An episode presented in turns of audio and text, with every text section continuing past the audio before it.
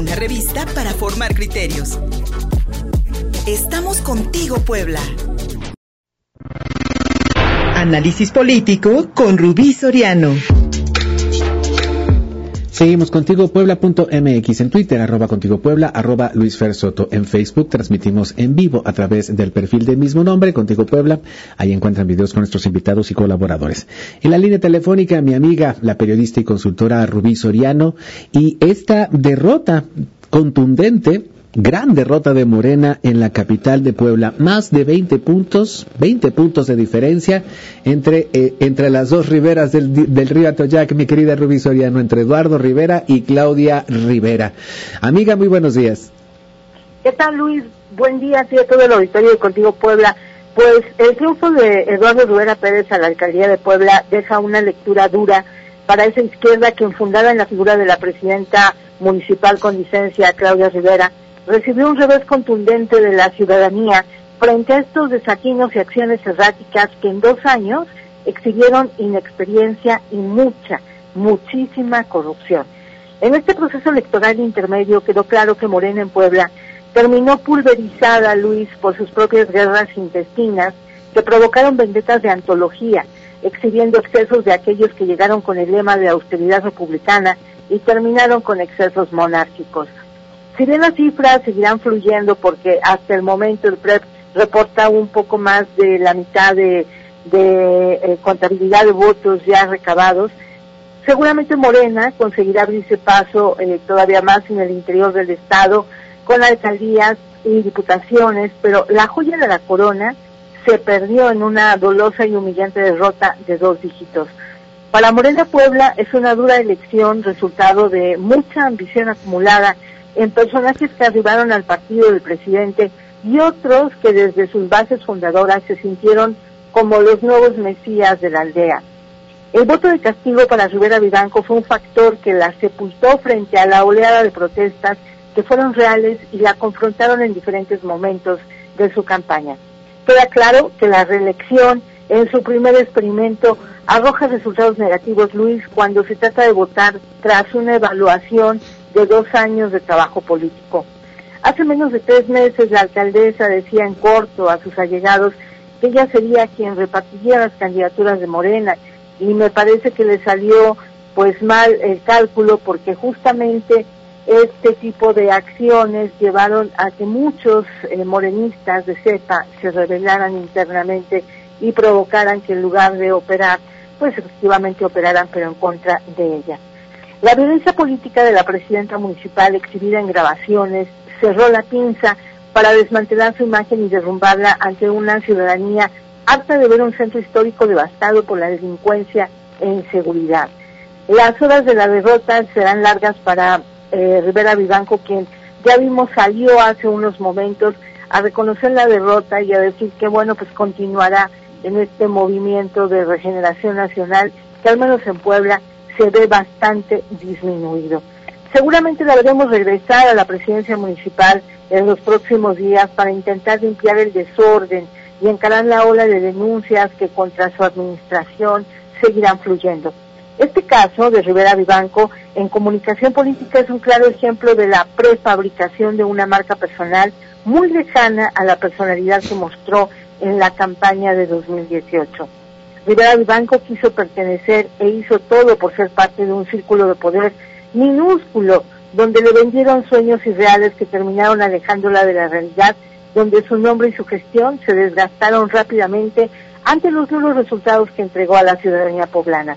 Que sirva de experiencia para quienes piensan que la marca López Obradorista alcanza para seguir detentando el poder para poderlo. No sé qué opinas.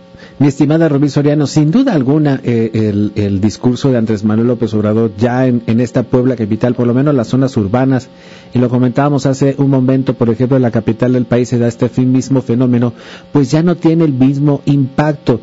Sin embargo, en Puebla, pues podemos ver este triunfo en la capital, en los municipios conurbados, donde también Morena pierde, San Andrés Cholula, San Pedro Cholula, y eh, el hecho también de que Morena no le fue mal en las diputaciones locales y no le fue mal en las diputaciones federales.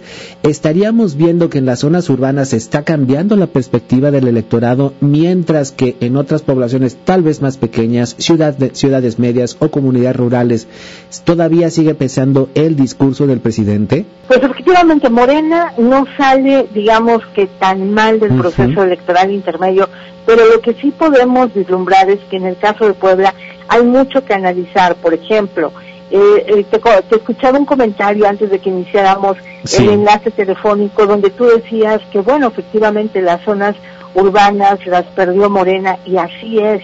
Lo que nos denota que en aquellas zonas rurales, por ejemplo, en la Sierra Norte, y de acuerdo a lo que estamos viendo eh, los resultados ya en el PREP, nos da idea de que estas zonas rurales, estas zonas eh, indígenas siguen creyendo todavía en ese voto del López Obradorismo, de la izquierda, de los sueños, de la esperanza. Es decir, ahí Morena mantuvo un capital que es evidente que está y se va confirmando de acuerdo a transcurran las horas porque eh, las votaciones, eh, digamos que favorecieron al partido del presidente.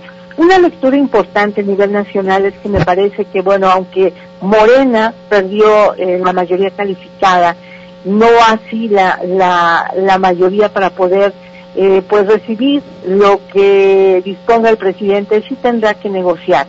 Y me parece que lo importante y la reflexión que tendríamos que sacar de este proceso electoral intermedio es que tuvimos una autoridad electoral fortalecida a nivel nacional, no a nivel local, donde se cometieron errores garrafales, vergonzosos, donde los señores consejeros tendrían que dejar de cobrar millonadas para evitar seguir eh, cometiendo este tipo de errores que llevaron a poner en riesgo una elección en Puebla. Pero el otro aspecto importante con el que me quedaría a nivel nacional sería que me parece se sembró la semilla de la oposición en México. Y hablo de una oposición no de partidos, sino de ciudadanos, que sí salieron a votar, que sí salieron a decirle no a una propuesta presidencial, no de partido, sino presidencial. El voto de castigo no solamente se dio en Puebla, Luis, se dio en muchos lugares del país y me parece que este es un tipo de, mm, eh, pues es un tipo de señal con la que nos debemos quedar los mexicanos porque efectivamente el presidente seguirá teniendo la batuta en el Congreso de la Unión, eso hay que decirlo. Morena tiene una mayoría con un partido satélite como el Partido Verde Ecologista, que es todo un fenómeno, Luis, de, análisis. Este partido tendría que ser considerado ya como pues una rémora del poder, tal cual. Ha empujado a presidentes, ha empujado a partidos y me parece que seguirá haciendo eso, la rémora del poder para apuntalar lo que el presidente decida. Pero ahora sí, le costará un poco más, más de trabajo y tendrá que negociar con más partidos políticos, Luis. Y en el caso de Puebla Capital, mi estimada Rubí, eh, escuchábamos también en el bloque anterior ya las primeras declaraciones hoy por la mañana de Eduardo Rivera hablando de retos y me parecería que el primer gran reto sería la relación con el gobernador Miguel Barbosa, que no fue nada tersa, con la morenista Claudia Rivera, y en un déjà vu, en, algo ya visto de la política local, mi estimada Rubí, donde los gobernadores pues regularmente quieren controlar el presupuesto de la capital del estado y entran en conflicto con alcaldes y alcaldesas. ¿Qué podríamos esperar de la relación Barbosa-Eduardo Rivera?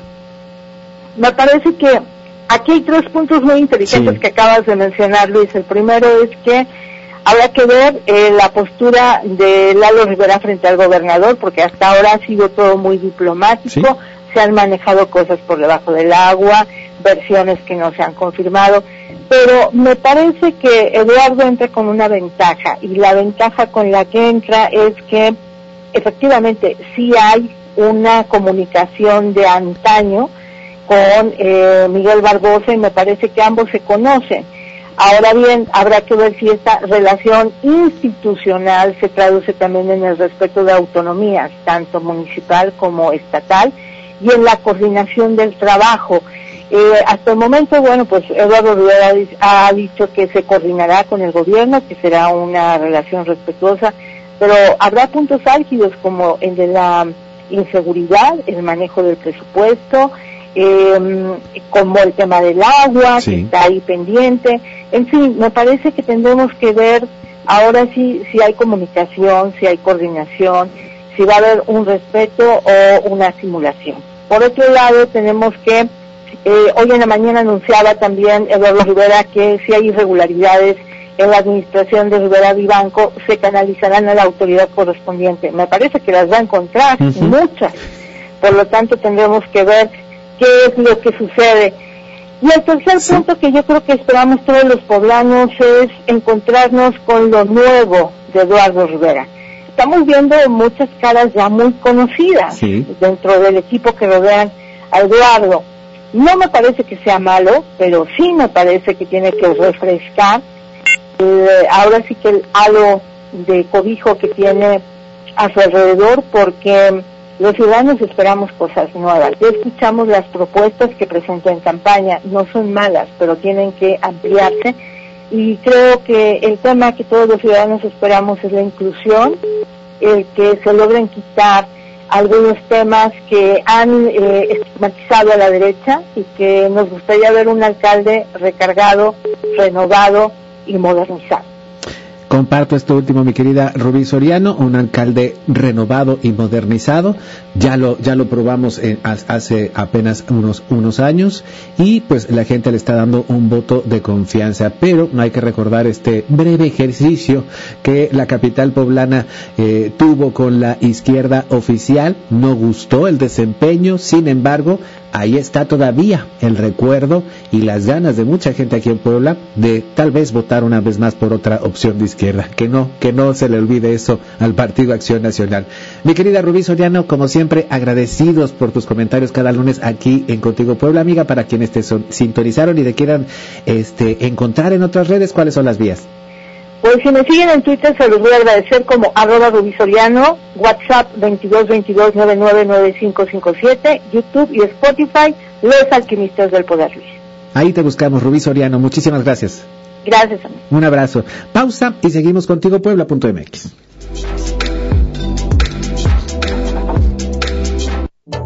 Síguenos en Facebook y en Twitter. Estamos contigo, Puebla.